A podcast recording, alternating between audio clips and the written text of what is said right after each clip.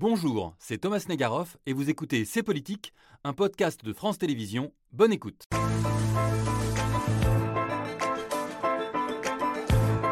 Ans après la répression terrible des manifestations pro-européennes de la place Maïdana à Kiev par le gouvernement pro-russe d'Ukraine, à l'époque, c'est par euh, bienvenue chez vous que Charles Michel, le président du Conseil européen, a accueilli le président Zelensky à Bruxelles jeudi, signe d'un ancrage occidental pour un pays en guerre contre la Russie depuis maintenant près d'un an. Une visite, Thomas, à Bruxelles, mais aussi à Londres et à Paris, au cours de laquelle le président ukrainien a pu mesurer le soutien de l'Europe, notamment lorsqu'à ses côtés, Emmanuel Macron prononce cette phrase destinée à entrer peut-être un jour dans l'histoire.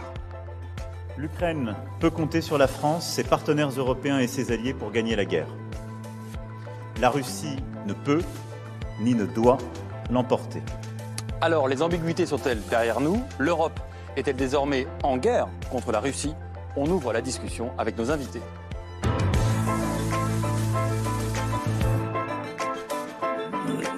Nos invités sont là. Merci d'être là un dimanche soir avec nous. On est très heureux de vous recevoir avec euh, Yael Gauss, chef du service politique de France Inter, avec moi, comme chaque dimanche, pour la deuxième partie de ces politiques. Isabelle Lasserre, merci infiniment d'être restée euh, avec nous. Vous êtes toujours, je crois, depuis tout à l'heure, journaliste au Figaro. À moins que quelqu'un m'ait proposé un salaire euh, mirobolant, mais je, je, ne sais pas encore. Ce sera la bonne nouvelle après. Euh, c'est à vous, hein, je répète, hein, que Volodymyr Zelensky a donné sa seule interview française récente. C'était la semaine dernière.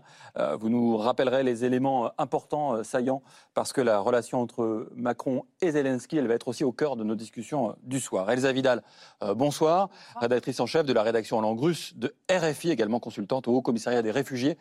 Euh, vous allez nous éclairer euh, sur euh, l'évolution diplomatique euh, qui se joue aujourd'hui entre euh, l'Europe et euh, la France. Pour en parler, Nicolas Tenzer est avec nous également. Bonsoir. Bonsoir. Première fois qu'on vous reçoit sur ce plateau, on est très heureux de le faire. Essayiste, haut fonctionnaire, grand spécialiste de la Russie et directeur de la rédaction de la très précieuse newsletter euh, Desk Russie, qu'on lit toujours avec beaucoup d'intérêt. Euh, Général Michel Yakovlev, Bonsoir. bonsoir à vous, ancien vice-chef d'État du ma- vice-chef d'État major du commandement suprême des opérations de l'OTAN entre 2014 et 2016. L'OTAN au cœur du jeu. Oui. On, on, en- on y reviendra. Vous savez, J'espère. quand, quand il y a un général, c'est lui qui décide hein, ce qu'on fait hein, sur le plateau. Moi, vous savez, j'ai pas fait mon service militaire, alors euh, je vous laisse la main facilement. Et à vos côtés, Nathalie Loiseau. Bonsoir. Bonsoir. Politique, vous êtes députée européenne Renew, présidente de la sous-commission sécurité et défense au Parlement européen, et vous avez été ministre des Affaires européennes au début du premier quinquennat, la moitié du premier quinquennat d'Emmanuel euh, Macron. Vous étiez dans la salle À Bruxelles lorsque euh, Volodymyr Zelensky a fait son apparition, euh, c'était jeudi.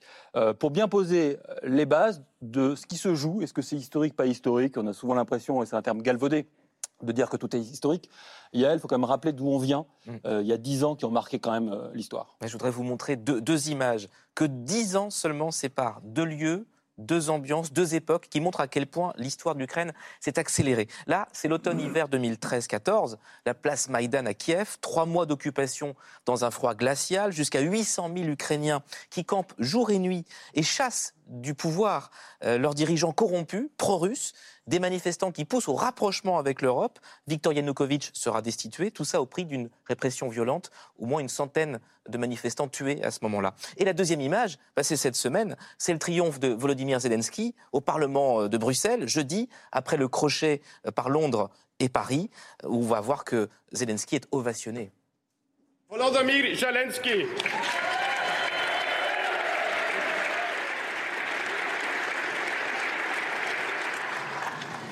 Слава Україні!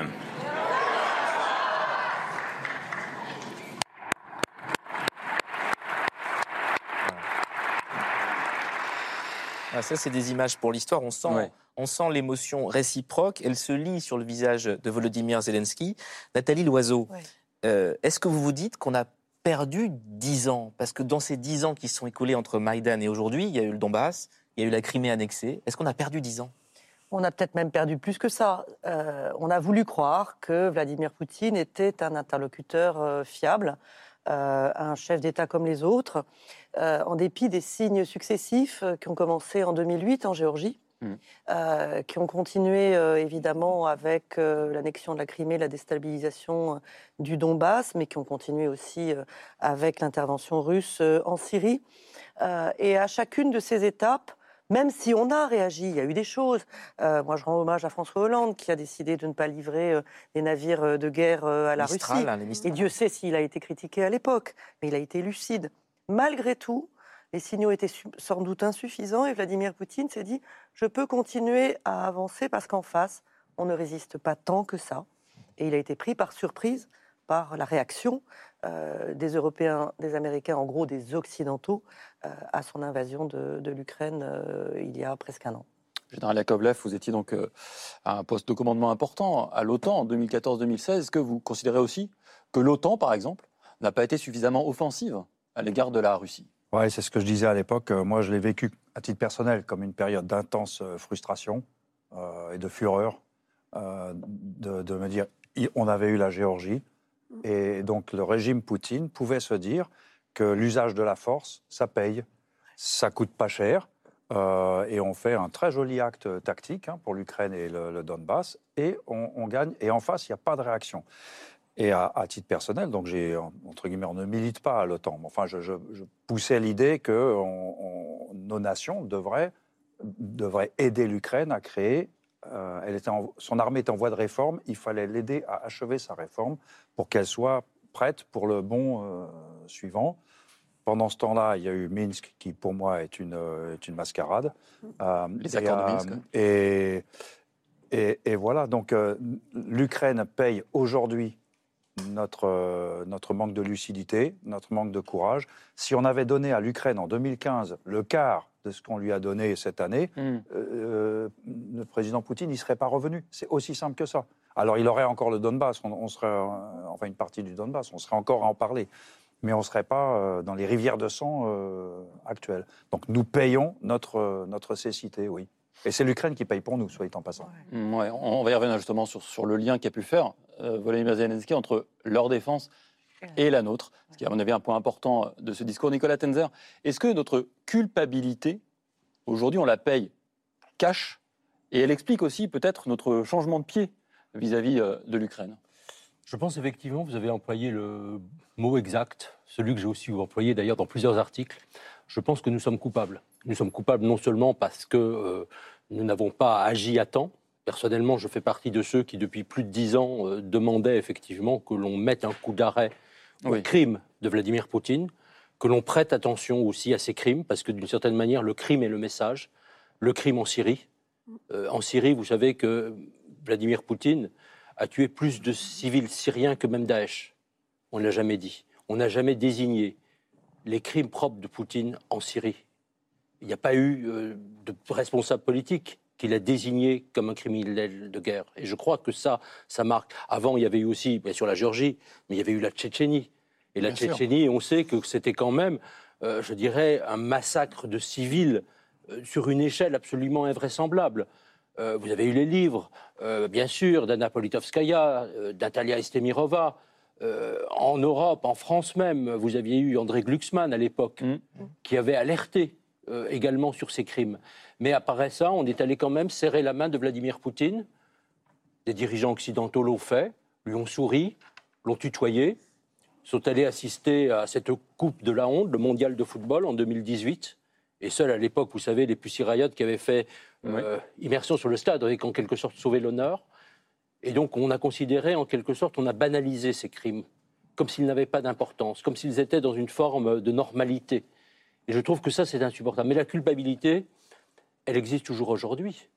Est-ce qu'aujourd'hui, nous, occidentaux, nous agissons suffisamment? Est-ce qu'il n'y a pas des dizaines de milliers de vies, si nous étions intervenus, que nous aurions pu sauver aujourd'hui en Ukraine? Alors on va revenir effectivement sur les modalités d'action, mais je reviens quand même sur ce terme du général Yakovlev de cécité. Euh, Elsa Vidal, est-ce qu'on a été aveugle?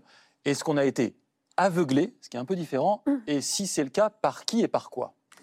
Alors oui, nous avons été aveugles et nous avons été aveugles à répétition, ce qui finit par poser quand même une question sur la récurrence de ces positionnements, puisque tous autour de la table, nous avons fait euh, référence à différentes guerres d'agression euh, de la Russie vis-à-vis de ses voisins.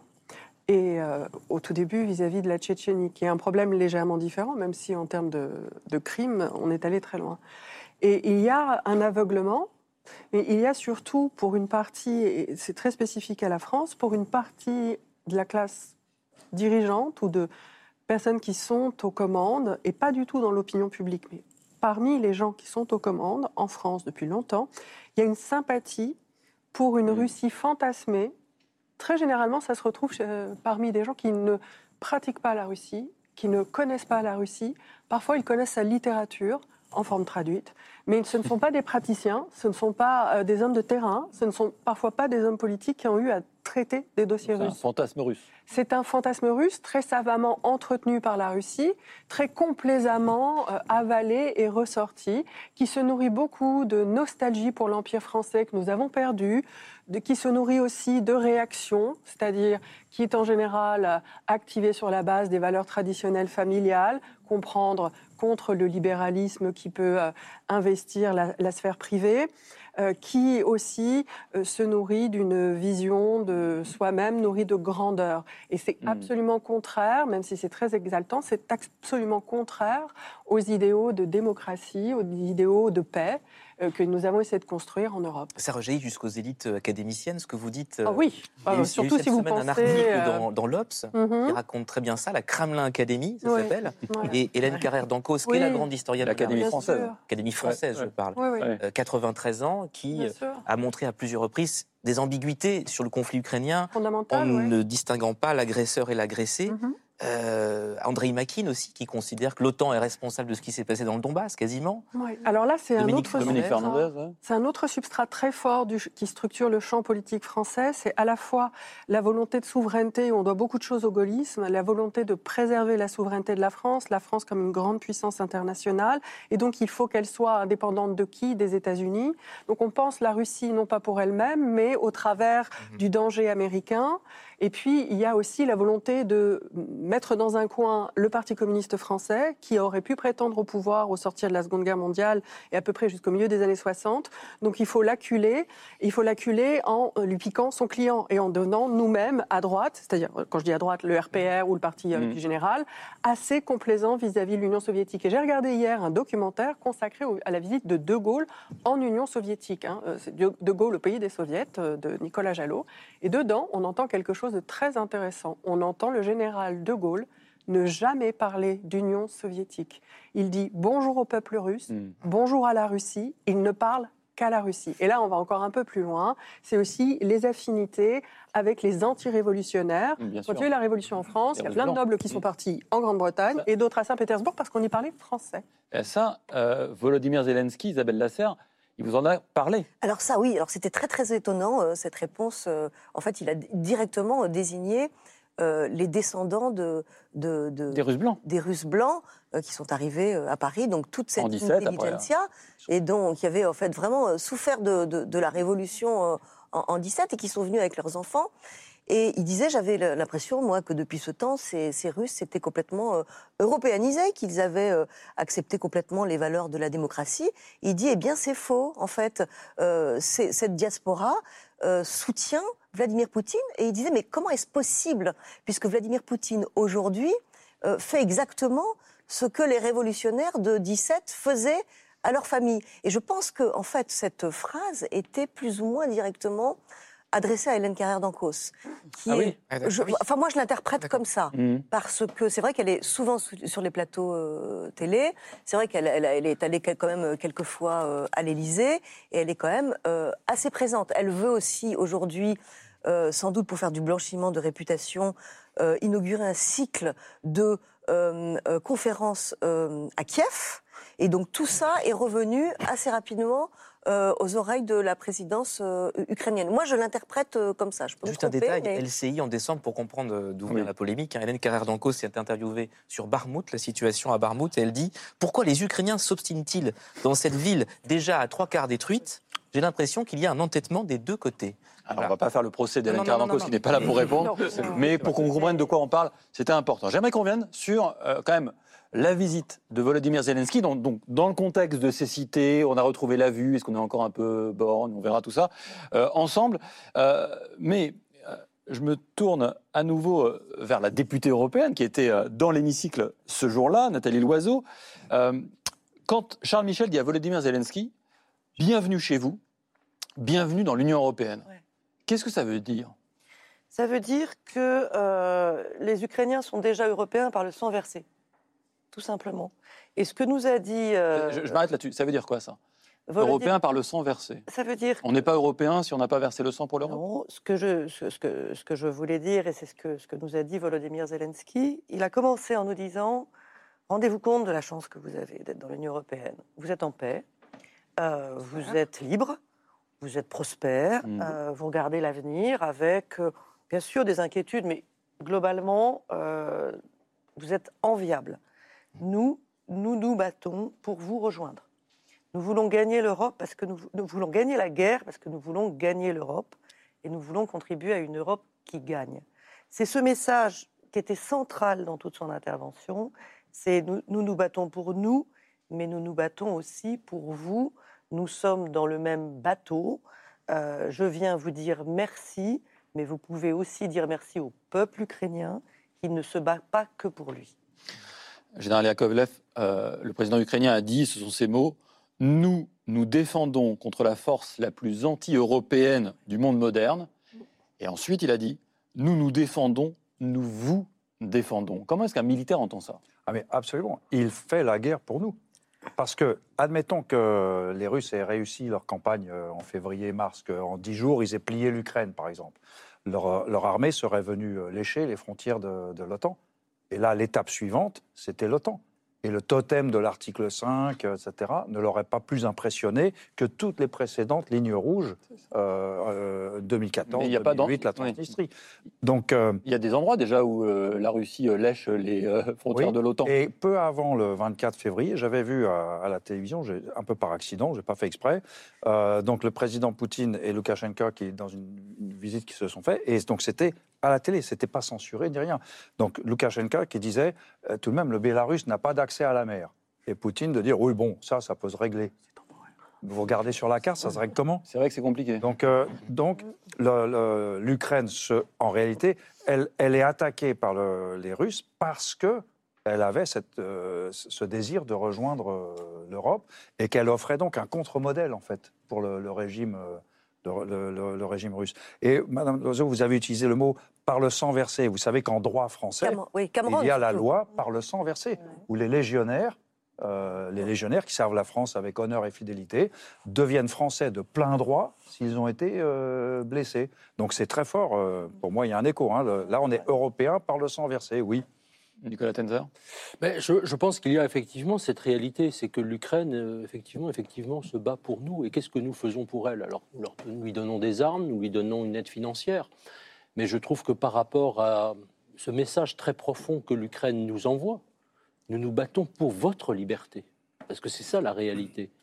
Est-ce que ce que nous faisons et est-ce que notre perception est suffisante? Parce que on parle de bientôt un an de guerre. En fait, c'est neuf ans de guerre. Mhm.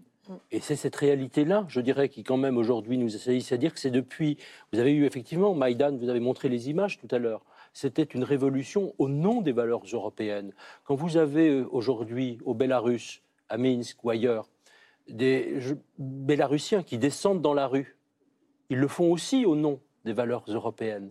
Quand vous avez des Géorgiens de l'opposition en général qui descendent dans la rue en soutien à l'Ukraine, et après, vous avez des manipulations, c'est-à-dire que le Premier ministre accuse tout cela de manipulation, etc. Mais en réalité, ils se battent également pour l'Europe.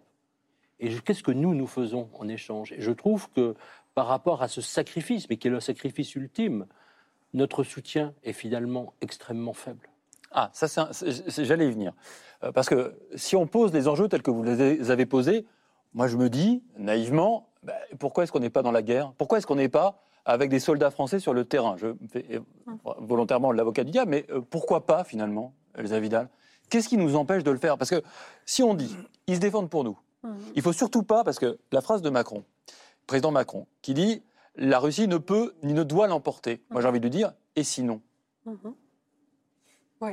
Alors, on a effectivement, mais il y a des discours politiques euh, auxquels il ne faut pas prêter plus de capacité à changer le réel. Euh, C'est pessimiste. hein. Oui, c'est assez pessimiste, mais c'est parce que qu'est-ce que ça vaut la parole d'un politique tant que c'est pas suivi euh, dans les faits Ça vaut assez peu de choses. Et je pense que la remarque de Zelensky, c'est aussi ça. Il a changé pour de vrai. En fait, c'est- je l'espère. Et pour l'instant, en fait, on est, on est quand même contraint, si on veut préserver le cadre légal et politique qui prévaut en Europe, qui fait la paix et la prospérité, on est contraint de respecter euh, le droit international. Dans ce droit international, l'Ukraine a toute légitimité pour se défendre contre la Russie qui l'a agressée et qui met à mal sa souveraineté territoriale. C'est le principe. Hmm. Euh, c'est le principe essentiel. Euh, Et si nous n'avons pas nous légitimité ne sommes pas- à entrer en guerre nous contre ne la sommes Russie. pas agressés par la Russie. Voulons-nous prendre l'initiative d'agresser la Russie? La Russie étant en plus une puissance nucléaire, nous, euh, dans notre, nous les Européens, dans notre Hmm. coalition avec les Américains, nous sommes certes très influents politiquement, nous contribuons militairement, mais le gros de la- du soutien vient des États-Unis. Les États-Unis ne veulent pas de confrontation directe avec la Russie et ne veulent pas risquer une confrontation nucléaire. Euh, Juste Nicolas Tenzer, vous disiez il faut faire plus. Et Oui. après, je donne la parole à Isabelle Lasserre, promis. Mais d'abord, Plus, ça veut dire sur- quoi Sur la question du droit, alors écoutez, je me rappelle les premières émissions euh, après le 24 février, même le 24 février, avec le général Yakovlev. Nous étions, je crois, les deux, à peu près, à proposer une intervention directe, pas nécessairement avec des troupes au sol, mais en tout cas en termes de soutien aérien, de frappe de missiles, de frappe par des avions, sur les troupes russes présentes en Ukraine et dans les eaux territoriales ukrainiennes. Il y a quand même un article, l'article 51 de la Charte des Nations Unies, qui est très précis, qui prévoit non seulement le droit à l'autodéfense, mais également la possibilité pour un pays agressé de demander le soutien des alliés. Donc en termes de droit, après il y a une question d'opportunité politique, mais en termes de droit, nous pouvions parfaitement, sur le sol ukrainien, je dis bien, avec cette précision, intervenir. Vous voulez réagir, Nathalie Loiseau? Oui, je voudrais réagir parce que euh, nous sommes euh, un pays, nous sommes un continent qui a connu deux guerres mondiales. Euh, nous avons aussi euh, cette réflexion autour de nous, en nous. Vous vous souvenez du discours de, de Villepin au moment de la guerre d'Irak qui, qui disait Je vous parle d'un vieux pays qui a connu les guerres. Nous sommes un vieux pays qui a connu Un les vieux guerres. pays dans un vieux continent. Euh, nous n'avons pas envie de déclencher une guerre mondiale. Mais nous avons pleinement conscience que ce qui se joue en Ukraine, c'est beaucoup plus qu'un différend territorial entre la Russie et l'Ukraine. C'est bien la raison pour laquelle, avec parfois trop de lenteur que je déplore, avec euh, parfois des, des, des pudeurs de gazelle, comme euh, dirait quelqu'un d'autre, qui nous font parler d'armes défensives ou d'armes offensives, alors que quand on est agressé, quand on est en situation de légitime défense, toute arme est défensive. On est sur le territoire ukrainien. L'Ukraine n'a pas dit qu'elle avait l'intention d'envahir la Russie à aucun moment. Ces, précautions étant mises, nous aidons l'Ukraine de plus en plus avec des matériels de plus en plus conséquents. Honnêtement, euh, nous avons vite digéré l'idée que l'Allemagne envoyait des chars lourds. C'est une décision récente qui paraissait improbable à la plupart il y a trois mois. Hmm. Donc il y a un changement. Et les avions, ce sera pareil, vous pensez, Nathalie Loiseau? Il y a- là, on passe un cap. euh, Ce qu'on Des mirages entend- français ce qu'on dans le ciel ukrainien, c'est envisageable Ce qu'on a entendu cette semaine, à Londres, à Paris, mais aussi euh, à Bratislava, puisque les Slovaques ont dit nous avons des MiG et aujourd'hui nous réfléchissons. C'est un message qui est envoyé, me semble-t-il, à Vladimir Poutine, qui consiste à dire nous ne l'excluons pas. Ça n'est plus pour nous une ligne rouge de quelque chose qu'on ne fera jamais. Nous ne l'excluons pas. Emmanuel Macron a dit il ne faut pas que ce soit escalatoire. En quelque sorte, ça ne doit jamais venir de nous. Mais à un moment où l'offensive russe est en train de se dérouler, puisqu'on dit toujours l'offensive du printemps, mais ça Mm. commence que maintenant, au moment où des civils On sont fera le à point nouveau, d'ailleurs sur, avec le général. euh, sur le ciblés, etc., etc., nous ne l'excluons pas. Vladimir Poutine a ce message qu'il n'imagine pas que pour les Occidentaux, il n'y aura jamais d'avions de chasse pilotés par des Ukrainiens en Ukraine. Isabelle Lasserre. Euh, je- moi, je pense qu'avant euh, d'aborder la question de troupes sur leur terrain, puisque c'est une ligne rouge euh, absolue des, de- de- de- des pays occidentaux, Ligne, a- ligne rouge, on s'intéressera parce que ouais, Nadia Loiseau a parlé de ligne rouge. Non, mais c'est intéressant. Mais Qui doit mais- fixer les lignes rouges? oui. Ça, c'est un vrai sujet. Bon, pour l'instant, il n'en est pas question. Et Joe Biden commence absolument tous ses discours sur l'Ukraine en disant Je ne serai pas le président qui commencera la Troisième Guerre mondiale. Peut-être que dans deux ans, euh, on en sera là parce que c'est Vladimir Poutine qui aura euh, continué son escalade et qui aura un enchaînement. Mais avant, je trouve qu'il y a des choses qu'on aurait pu faire et qu'on peut encore faire. C'est-à-dire cesser de répéter toujours les mêmes erreurs. Mais combien de présidents euh, français, occidentaux et même américains, euh, euh, dès qu'ils sont élus, C'est le, drame de, de la démocratie, hein, ça dure que quelques années, donc à chaque fois on pense qu'on va faire mieux que le précédent, et à chaque fois on fait un reset avec Vladimir Poutine. On tend la main, euh, on joue la politique de l'apaisement, mais les politiques de, la politique de l'apaisement, elles échouent toutes dans l'histoire. En 38, ça a été absolument euh, catastrophique aux accords, aux accords de Munich. Et à chaque fois, on n'apprend pas des leçons, on ne lit pas les livres d'histoire, on ne, on, ne, on ne regarde même pas. C'est pas qu'on lit fait- pas les livres d'histoire. On, a- est-ce on que- ne regarde que- même pas ce qu'ont fait mais- les prédécesseurs. Tous les présidents Est-ce qu'on a, oui, mais est-ce qu'on a, pardonnez-moi, mais je suis sûr que des gens qui regardent la télé se disent, quand on entend Nicolas Tenzer dire, mais on peut très bien attaquer les Russes, qui ont peur en disant, Alors, mais attendez, c'est quoi la conséquence de ça Allez-y, après Général Yakovlev. La deuxième chose, à part ça, on pourrait aller plus vite comme dans la compréhension de la nature de ce régime Mhm. et, et comprendre qu'en fait il n'y a pas de, de négociation possible à ce régime. Et la deuxième chose, c'est à partir du moment où le jour, et ce jour je pense euh, est arrivé là, euh, à partir du moment où les, les dirigeants d'Europe sont capables de dire noir sur blanc, il faut que la Russie perde et que l'Ukraine gagne. Mais qu'est-ce qu'il faut faire? Il faut envoyer des armes, mais tout de suite, le plus possible. C'est ce qu'on aurait dû faire au début pour raccourcir la guerre et pour permettre, pour permettre la paix, parce que la paix ne viendra que d'une victoire ukrainienne. Moi, j'en suis absolument persuadée. Donc on ne va pas assez vite. On donne au compte-gouttes et les, les, les chars viendront euh, euh, à l'été, etc. Mais un jour, il sera trop tard. Général Yakovlev, sur l'armement, peut-être? Oui, alors déjà, euh, pour rebondir sur ce que disait euh, Nicolas, et vous êtes tombé dans le piège, vous avez dit on va quand même pas attaquer les Russes. Non, comme a dit Nicolas, on n'attaque pas les Russes. On attaque l'armée russe engagée en Ukraine, et l'article 51 nous aurait Ah, donné ça sera des Russes quand même, hein. Alors après, est-ce... En non, Ukraine. non, c'est l'armée russe engagée en Ukraine qu'elle a qu'à pas y être. Et puis c'est tout. Vous voyez ce que je veux dire Et ça, c'est Hein, On dira du- ça à Poutine. Vous êtes du mauvais côté de la ligne. Ça, c'est pas une ligne rouge. C'est vous qui l'avez franchi. Bon, Et ça crée À l'époque, je- pas ça tellement crée pas que je d'escalade poussais nucléaire pour le faire. Ça crée pas d'escalade nucléaire, ça. non. Non. Pourquoi Mais Parce que c'est un combat euh, géographiquement euh, restreint et ça existe Mm. en doctrine russe. La mais doctrine par la doctrine de Poutine, elle est fluctuante, non? Euh, c'est possible. un combat, un- une guerre limitée, tout comme la Corée a été une guerre limitée, le Vietnam a été une guerre limitée. Oui, mais justement, les- la Corée, euh, c'était pas loin de basculer on quand est même. dans un, on est dans un. on- alors, je, je, n'a- je ne, je ne me faisais pas euh, à l'époque. D'ailleurs, je n'étais pas en train de pousser pour que les, les- les occidentaux y aillent directement en dehors de fournir peut-être de l'artillerie. Vous voyez des, des choses comme ça. Mais, euh, mais clairement, juridiquement parlant, le droit est pour nous. Et donc, on ne doit pas se. Voilà. Après, après c'est une question d'opportunité. Maintenant, sur tout ce qu'on a fait ou qu'on aurait pu faire ou Mm. qu'on aurait pu faire plus vite. Le général MacArthur a dit toute défaite militaire se résume en deux mots trop tard. Voilà. Et depuis le début, c'est le quatrième incrément. Depuis le début, on pleure, on proteste, on fournit des casques et des gilets pare-balles. Après, on fournit euh, euh, des missiles euh, courte portée. Après, on fournit de l'artillerie.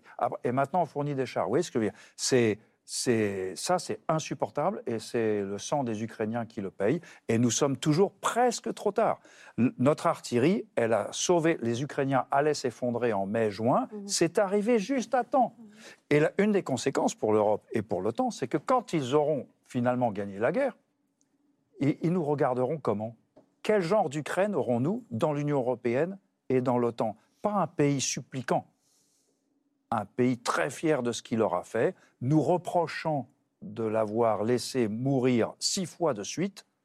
euh, ça va être compliqué. Nathalie Je Loiseau. suis pas sûre, parce que je pense que dans ces cas-là, Volodymyr Zelensky ne serait pas passé par Paris, pour dire les Mm. choses très clairement. Euh, il, euh, il sait très exactement ce qu'il fait. Il est passé à Londres, à Paris, il s'est arrêté euh, en Pologne. Il a choisi les destinations. Il sait que, euh, bien sûr, sur les États-Unis, l'armée ukrainienne serait défaite, il sait aussi l'importance de, de l'aide de l'Europe. Bien sûr qu'il veut qu'elle soit plus rapide. Mais euh, lorsque Emmanuel Macron a dit euh, à l'été, nous devons passer en économie de guerre, le constat qu'on peut faire, c'est que les industries d'armement n'ont pas tout à fait entendu le message tout de suite. Euh, elles ont dit, bah, il nous faut des commandes, il nous faut de la visibilité, nous, on a des exportations, etc. Oui, mais aujourd'hui, on voit par exemple sur les canons César une accélération des chaînes de production de, de Nexter qui permet de répondre aux besoins ukrainiens. Ça a mis du temps. Et on s'aperçoit que, euh, vous vous souvenez de Laurent Fabius qui parlait des dividendes de la paix, Mm. on s'est installé en rentier de la paix. Euh, on avait une, puiss- une- une présence militaire euh, internationale sous la forme de, de corps expéditionnaires pour répondre euh, à euh, la lutte contre le terrorisme, des choses importantes, mais on n'avait pas imaginé, c'est ça la réalité, on n'avait pas imaginé qu'on devrait fournir des armes pour un conflit conventionnel de haute intensité. À Le l'Est, il- est l'avait imaginé. hein. Enfin, il avait imaginé, Bah, mais ils n'avaient pas plus d'armement que ça. Pour le moment, ils, a- ils ont de l'armement soviétique, ils sont en train d'en- acheter Ouais. et, de le remplacer par de, de l'armement euh, occidental. Ils l'avaient imaginé et on ne les a pas assez écoutés. Je, je suis là-dessus Votre erreur. 100% d'accord avec vous. On paye cette phrase Mm. terrible de Jacques Chirac quand il parlait des, des- des pays de l'Est Ils en auraient mieux disant fait de ils se ont taire. perdu une occasion de se taire. Et moi, je sais qu'à C'était dans quel que- contexte ça? 2003, l'Ira- la guerre d'Irak, Ah. dans les pays de l'Est. La vieille Europe et la nouvelle Europe. ouais. On, on peut être en désaccord, mais on ne dit pas à un pays qui, qui, est- qui est- qui est un pays allié qu'il a perdu une occasion de se taire. On, on ne fait Un mot, général Yakovlev, et puis Elsa Vidal. Oui, très rapidement, avec euh, toute l'affection et le respect que j'ai pour le président Macron, quand il dit il faudrait que son- qu'on se mette en économie de guerre et que font les entreprises, on est dans l'incantatoire pur. Une entreprise, elle a besoin de visibilité, elle a besoin de contrats. La visibilité des entreprises françaises depuis 20 ans, c'est le régime pain sec et eau. Donc leur dire maintenant, vous allez prendre des risques et, vous, et relancer sans commande, sans l'ombre d'une commande, la production d'obus, je comprends que les gens, en plus ça, les banques ne les suivent pas. Ça, c'est un vrai problème. Nos banques ne financent pas notre industrie de défense. Ça, Parce que, parce que pour le public, c'est oh là là, c'est toxique. On ne touche pas à ça. Mais vous dites qu'on devrait passer en économie de guerre en France? Ah, absolument. On- déjà, on n'aurait peut-être plus depuis 2014, mais euh, on n'en serait pas là maintenant. Mais Mais Ça, c'est un discours de militaire ou c'est un discours de citoyen? Bah, c'est un discours de réaliste. On le désarmement unilatéral de l'Occident a fini par avoir des conséquences. C'était un ancien SEMA, le général Georges Alain, qui disait le désarmement unilatéral de l'Occident. Alors maintenant, réarmer, ça va prendre du temps. C'est ma chef d'état-major. Elsa Vidal. Oui. Merci. Euh, oui, moi je pense que dans cette situation, en fait, on a euh, deux choses à tenir à l'esprit. D'une part, que l'équation est très très simple. Les discussions euh, techniques sur quel type d'armement, les incompatibilités entre les versions d'armement, les chaînes logistiques qui sont très très très lourdes, qu'on ne pourrait pas mettre à disposition de la même manière, euh, c'est effectivement important, mais c'est vraiment du- de la discussion technique qui regarde ceux qui mettraient en œuvre euh, les discussions. Les, pardon, les décisions, en réalité, on, l'a devant les yeux. Euh, il y a une infériorité numérique ukrainienne, il y a une supériorité numérique russe qui va s'affirmer. Et on est arrivé à un moment où les deux forces en présence se font face et n'arrivent pas à prendre le dessus, ni l'une ni l'autre. Elles sont toutes les deux optimistes dans leur capacité à gagner la guerre, donc personne n'est décidé à négocier. Donc nous, si nous voulons effectivement que l'Ukraine l'emporte, sur la, la nature de la défaite russe, ce sera encore autre chose, mais si nous Oui. voulons effectivement que l'Ukraine l'emporte, alors il n'y a pas de choix, on doit lui donner la supériorité technologique et militaire. Sans envoyer d'hommes au sol pour le moment, c'est notre ligne rouge. Et la deuxième chose, si on veut sortir du débat français, en fait, notre capacité, c'est de contribuer collectivement au sein de l'Europe et peut-être de la coalition occidentale, c'est-à-dire avec les Britanniques et les Américains, dans, no- dans la mesure de nos possibilités. Elles sont moins militaires que politiques et symboliques. Donc c'est là-dessus qu'on peut mettre l'accent. Yael. Et la, la visite euh, bah, récente cette semaine de Volodymyr Zelensky en Europe est instructive à plusieurs titres. Il y a l'ordre de passage, moi, qui m'a intéressé. Mmh. Euh, parce que la première sortie hors d'Ukraine de Zelensky, c'était le 21 décembre, si je ne me trompe pas, c'était à Washington, pour aller voir qui? Joe Biden, l'allié numéro un. Première sortie réservée aux premiers fournisseurs d'armes et aux premiers soutiens financiers, hiérarchie respectée. Mercredi midi, c'était où? C'était Londres, avec le Premier ministre Rishi Sunak. Deuxième pourvoyeur d'armes et de moyens, hiérarchie respectée. Mhm. Et, et c'est là que le passage par Paris, le troisième, interroge quand même, parce que, euh, vous le disiez tout à l'heure, Isabelle Lasserre, Zelensky devait enchaîner sur Bruxelles et le Parlement européen. L'étape de Paris n'était pas au programme. Emmanuel Macron n'avait pas prévu de passer la soirée avec Zelensky, il devait aller au théâtre avec la Première Dame, c'est ce que raconte très bien Politico.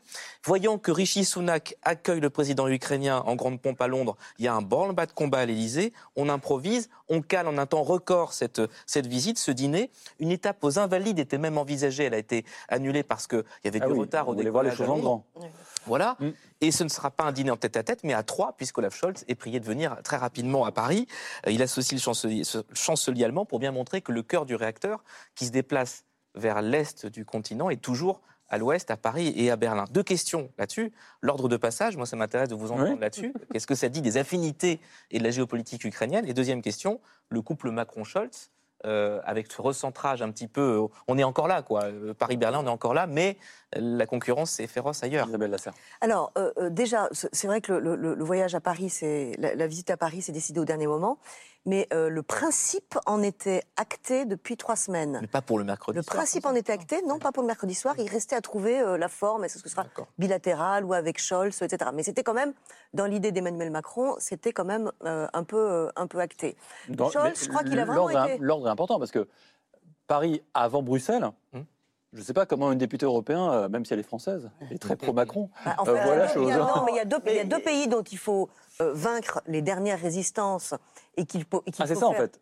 Qu'il faut faire accélérer, c'est la France, Donc c'est euh, un voyage, de- un voyage davantage de conviction, pays. de combat que les autres. Les- la Grande-Bretagne, c'est c'est fait, je veux dire, il n'y a pas besoin de- de- de- d'appuyer sur, euh, sur le champignon, mais euh, les autres pays ne sont pas capables d'apporter le soutien politique et le soutien militaire qu'il faut pour les Ukrainiens.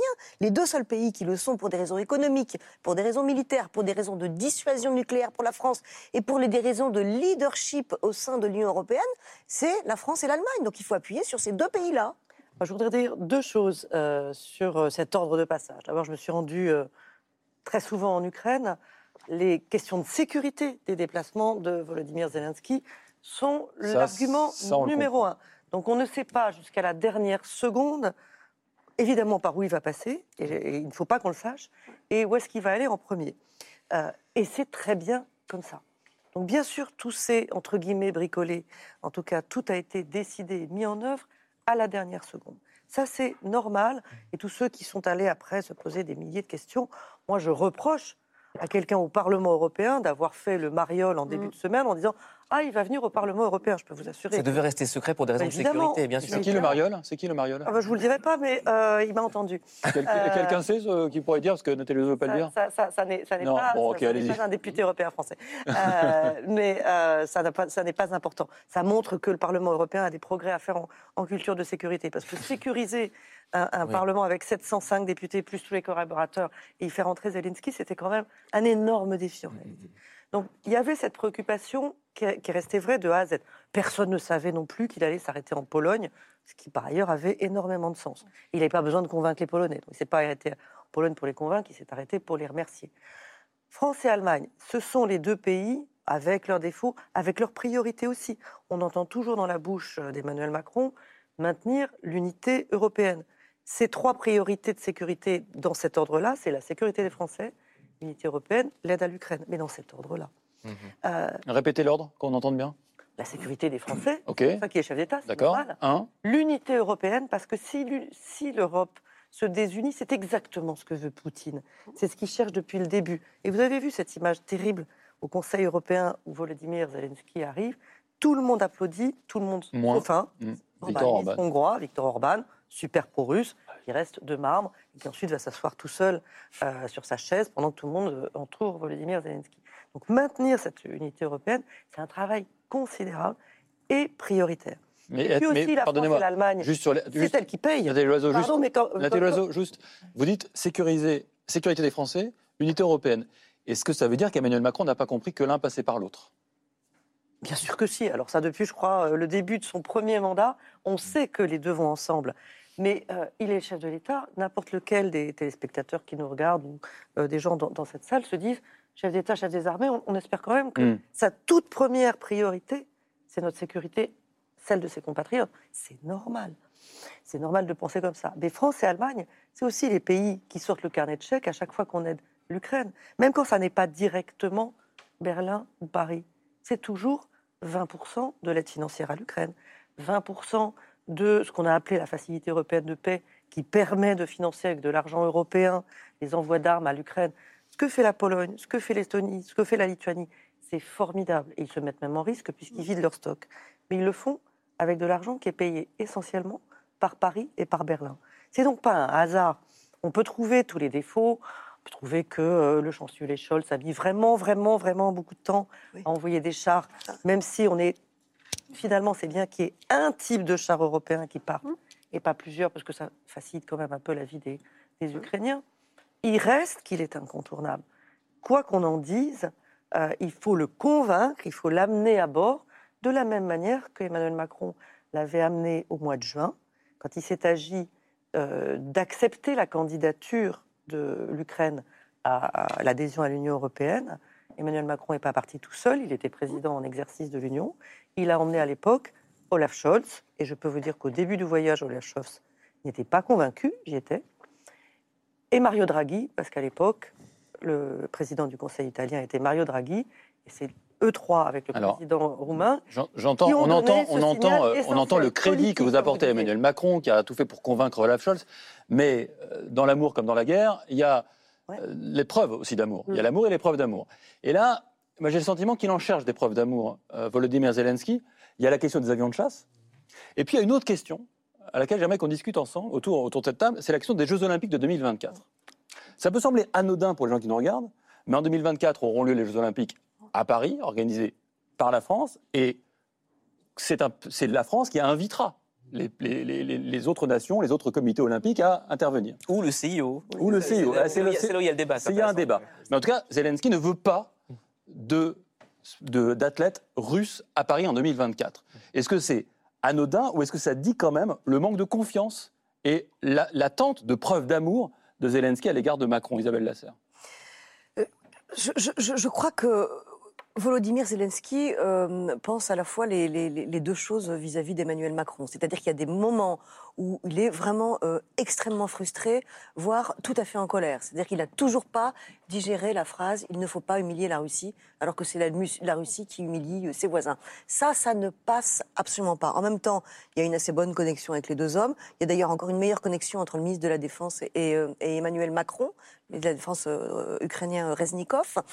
Et il est tout à fait conscient que la France est un des pays quand même qui... Parce que malgré ça, euh, la France euh, euh, a été comme, quand même euh, là jusqu'au début. C'est la France qui a effectivement offert cette... enfin avec le- l'Europe, mais c'est symboliquement, c'est la France qui a apporté la, le rapprochement à l'Union européenne euh, à Volodymyr Zelensky. C'est Macron qui amène au Parlement européen Volodymyr Zelensky en venant euh, de Paris. Les réfugiés ukrainiens sont accueillis de manière euh, euh, extraordinaire euh, en France. Donc il y a, y y plein, plein de gestes, mais c'est vrai que euh, il y a une espèce de, de frustration, euh, surtout au côté. euh, en fait, c'est les, mots de Macron Mm. qui dérangent Zelensky, et c'est le sentiment que la France, avec l'armée qu'elle a, pourrait en faire plus, vraiment en faire plus quitte à se dégarnir un petit peu. Euh, Je veux il n'y a pas de menace que la Russie envahisse euh, euh, la France demain. Donc il ne comprend pas, en fait, pourquoi les pays baltes, qui, eux, sont, vraiment en première ligne, arrivent à se dépouiller de certaines de leurs armes et, pas la France. Voilà, mais sinon, c'est surtout les, en fait, c'est surtout les mots qui gênent euh, l'Ukraine et qui gênent les pays de l'Est de, de- de la France. Nicolas Tenzer Moi, je pense qu'il y, a- il y a plusieurs choses. D'abord, il y a effectivement une forme de passif, euh, et quand même qui est très lourd à oui. récupérer, hein, et qui est vraiment très important, euh, et notamment le fait que, que le président français ait pendant trop longtemps euh, certainement emboîté le pas. Euh, à l'époque de la chancelière allemande. Rappelez-vous par exemple euh, le Conseil européen de juin euh, 2021, vous avez eu cette proposition d'Angela Merkel euh, de créer une sorte de sommet entre la Russie et l'Union européenne. Et euh, Emmanuel Macron l'a soutenu. Vous avez eu à l'époque le chancelier autrichien, Kurz, euh, qui l'avait soutenu, et tous les autres pays ont rejeté. Et à ce moment-là, euh, il y avait eu une réaction un peu furieuse. Bon, tout ceci, effectivement, marque. Il y a eu effectivement les mots malheureux. Mais derrière, je pense qu'il y y a un autre problème vraiment essentiel, mais qui ne concerne pas que la France, qui concerne aussi l'Allemagne, mais qui concerne également les États-Unis, qui est aujourd'hui quels sont véritablement nos propres objectifs. Mhm. Je dirais en quelque sorte nos buts de guerre. C'est-à-dire qu'on est passé, et, et je pense qu'Emmanuel Macron a fait effectivement le premier pas de manière euh, tout à fait décisive, nous sommes passés de il faut défendre l'Ukraine à il faut que l'Ukraine gagne. On n'est pas. Mais après, il y a une question sur qu'est-ce que c'est justement que cette victoire. Je vais y revenir. Et puis après, il y a la troisième étape qui est il faut que la Russie soit véritablement défaite radicalement, totalement sur le plan militaire. Là, on n'y est pas. Et là, on n'y est pas. D'abord, qu'est-ce que ça veut dire Qu'est-ce que ça veut hein, dire on Et là, je pense qu'il y a préparez-vous. Et là, je, je termine juste sur qu'est-ce que ça veut dire que l'Ukraine gagne, que l'Ukraine gagne totalement. Premièrement, ça veut dire des choses, mais qu'il faut absolument préciser. Je pense qu'on a besoin Oui, d'un vous discours avez raison, clair parce que franchement- le dit, que, que- ce que dit d'ailleurs Kaja Kallas, par exemple, la, la première ministre estonienne, de manière claire, et quelques autres. Premièrement, il faut que l'Ukraine récupère l'intégralité de son territoire. La question de la Crimée n'est pas différente du reste du Donbass, c'est pas différente des autres régions annexées. Et je pense que là aussi, il ne faut pas gober les lignes rouges, on en parlait tout à l'heure, euh, et les discours sur l'escalade, je dirais, de la part de la Russie. Ça suppose effectivement, Emmanuel Macron s'est vraiment bien évolué, je trouve, dans ce sens, le jugement de l'ensemble des crimes de guerre, des criminels de guerre contre l'humanité, des criminels de génocide et des crimes d'agression. Ça, c'est très bien. Le retour des enfants déportés russes, c'est indispensable. C'est un crime de génocide. Qu'est-ce que ça veut dire maintenant que la défaite de la Russie? C'est-à-dire qu'il n'y a pas que l'Ukraine. On a évoqué la Géorgie. Vous aviez tout à l'heure Raphaël Pitti en plateau. On va parler de la Syrie. On pourrait parler du Bélarus, on peut parler de la Moldavie avec la Transnistrie qui est occupée, on peut parler du soutien du régime russe également à des dictatures comme le Myanmar, Cuba, le Venezuela, le Nicaragua. Euh, vous avez les ingérences russes euh, criminelles en Afrique. Et l'idée, c'est qu'est-ce que, quand euh, Emmanuel Macron au début avait parlé, vous savez, d'architecture, beaucoup de, sécurité, en même temps, hein, oui, pardonnez-moi. Oui, mais ça veut dire que derrière, il faut avoir cette capacité pour les dirigeants occidentaux, je ne dis pas uniquement français, de porter cette vision de long terme. Et je pense que c'est quand même ceci aussi que attendent les Ukrainiens, qu'attendent le monde libre. C'est Qu'est-ce qu'on fait? Qu'est-ce qu'on veut faire avec la Russie? Et tant que vous avez par derrière un certain nombre de discours de personnes qui disent oui, il y aura peut-être des compromis, la table de négociation. Ça, ce discours-là, vous l'entendez absolument pas. Pardon Ce discours-là, vous ne l'entendez absolument pas. On a eu Pierre Lelouch sur ce plateau il y a quelques semaines. Oui, non. Il tient ce discours. Ah oui, de, mais- Attention à l'escalade, attention. Il y a un temps aussi pour les diplomates. Gérard Haro, ancien euh, ambassadeur de France aux États-Unis, qui a tenu ce discours également il y a quelques jours. Écoutez, la diplomatie, j'allais dire, dans ce contexte-là, et tous les diplomates ne sont pas comme ça, euh, c'est en quelque sorte, vous savez, ce que la plomberie est à l'architecture. C'est-à-dire que derrière, vous avez effectivement des tuyaux, mais vous n'avez pas de division d'ensemble de l'architecture. Et je pense que ça, c'est un problème. C'est-à-dire que tous ceux qui disent il faut négocier, etc., premièrement, d'abord, ils reprennent, volontairement ou non, la propagande russe. Et que deuxièmement, qu'est-ce qu'ils proposent? Quel est leur plan de 10 ans? Quelle est leur stratégie? Mm. Comment ils voient le monde? Comment ils vont essayer de l'organiser?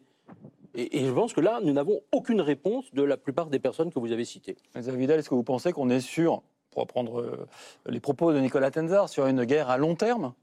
Et dans le temps et dans l'espace contre euh, la Russie de Vladimir Poutine Pas la Russie, la Russie de Vladimir Poutine. Bah, si, euh, nous, si nous échouons à parallèlement à la question de l'aide à l'Europe, euh, l'aide à l'Ukraine, si nous échouons entre alliés de l'Ukraine à nous mettre d'accord ou en tout cas à confronter ce que peuvent être nos visions d'une sortie de guerre et les buts de cette guerre, de la guerre à l'œuvre en ce moment en Ukraine, pas la guerre que nous organiserions, hein, la guerre actuelle, quels sont nos objectifs euh, qui ne sont peut-être pas les mêmes. Je- aux États-Unis, il y a effectivement une préférence pour une euh, victoire ukrainienne qui ne se paierait pas d'une défaite retentissante russe, parce que la défaite retentissante russe pourrait entraîner un changement de pouvoir, Mhm. et aucun, pouvoir, aucun homme politique, en général aux manettes, ne souhaite voir changer son homologue en face. D'autant qu'on a des mauvais exemples dans l'histoire récente de dictateurs ailleurs- sortis du pouvoir avec derrière une vacance dangereuse pour notre oui, sécurité. part, il y a la peur pour la sécurité, mais je crois que plus simplement, il y a la peur, le- le- l'ennui à devoir retisser tous Mm. les réseaux, devoir retrouver des interlocuteurs, retrouver des marchés, être à nouveau en compétition tous les uns avec les autres. Il y a une forme de conservatisme comme ça. On, on préfère aussi connaître les gens à qui on a affaire et leurs mauvais côtés, et c'est très pratique. Donc on a, on a quand même ce- cette préférence-là. Donc les Américains sont quand même plutôt sur bon, une, une victoire de la- l'Ukraine, oui, une défaite de la Russie, non. Et puis. Ils il sont faudrait plus que ça loin géographiquement aussi. Et ils sont beaucoup plus loin. Il faudrait que ça aille assez vite, parce qu'une guerre, effectivement, une guerre de long terme, ça veut dire une indifférence croissante, une fatigue croissante, un coût croissant pour nous. Donc il faudra arriver à monter le curseur pour que la Russie soit quand même de plus en plus fatiguée. Et nous, les Européens, on n'a pas commencé euh, cette, euh, ce débat-là.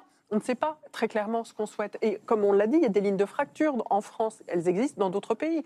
La Pologne, euh, ça ne va, pas- ça va pas non plus être très simple, très compatible peut-être avec la vision euh, allemande. Mais en tout cas, on a un espace pour faire, mener Mm. ce débat. C'est- Cet espace, il est européen. Jusque-là, on avait beaucoup d'indifférence et on était assez désabusé vis-à-vis de nos institutions européennes qui n'étaient pas du tout habitées par le politique. Là, on a cette chance. Le politique et le drame est là, donc investissons-le. Général Yakovlev, on est euh, aussi à quelques jours du premier anniversaire de cette euh, guerre débutée par l'invasion euh, russe de l'Ukraine le 24 février dernier.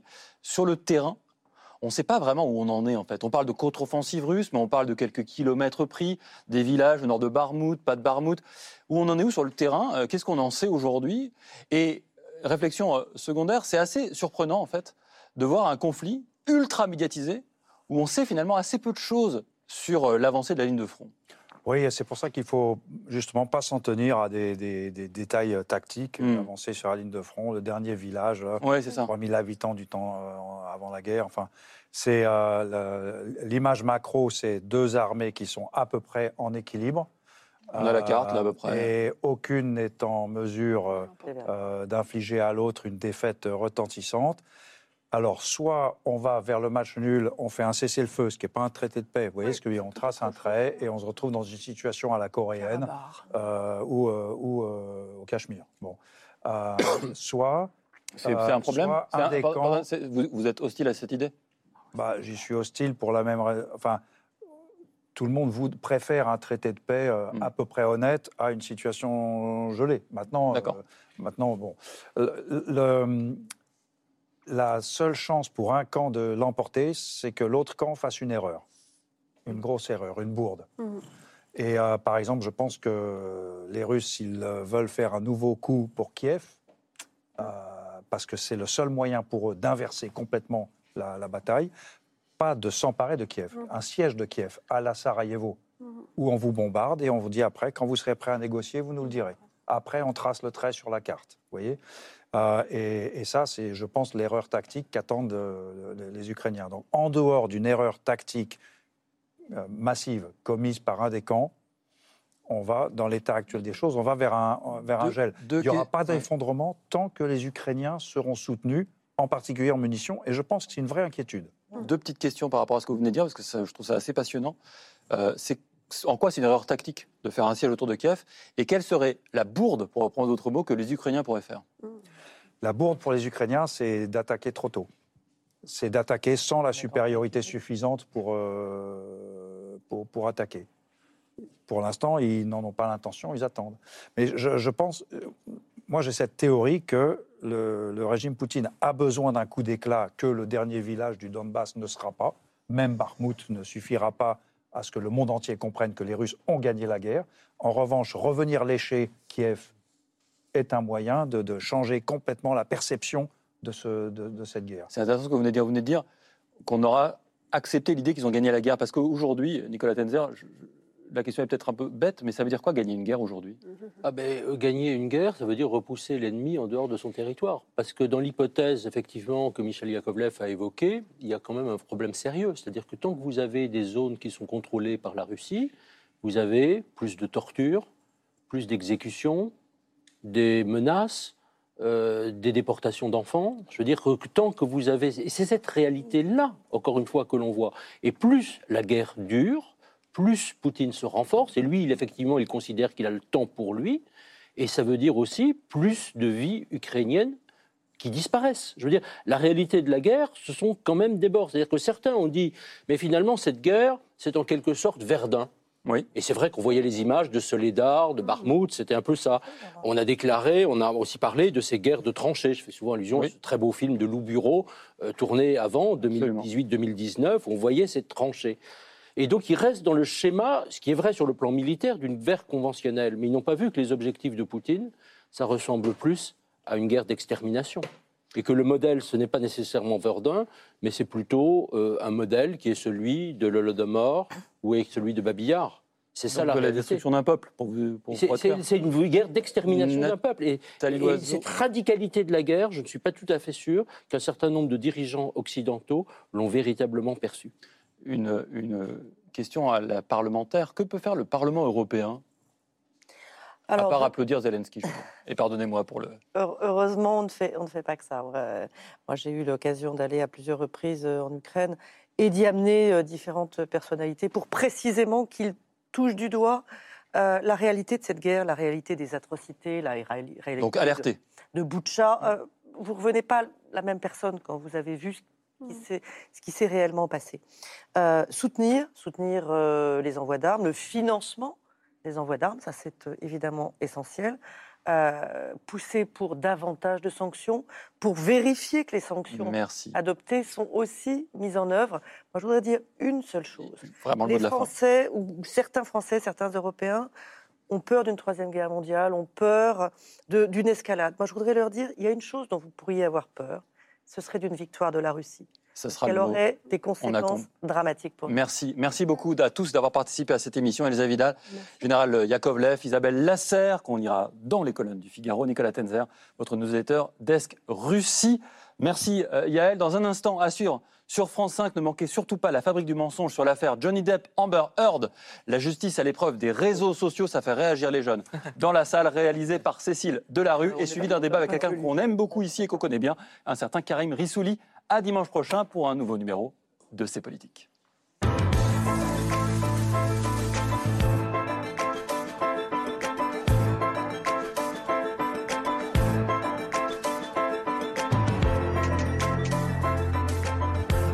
C'était C'est Politique, un podcast de France Télévisions. S'il vous a plu, n'hésitez pas à vous abonner pour ne rien manquer.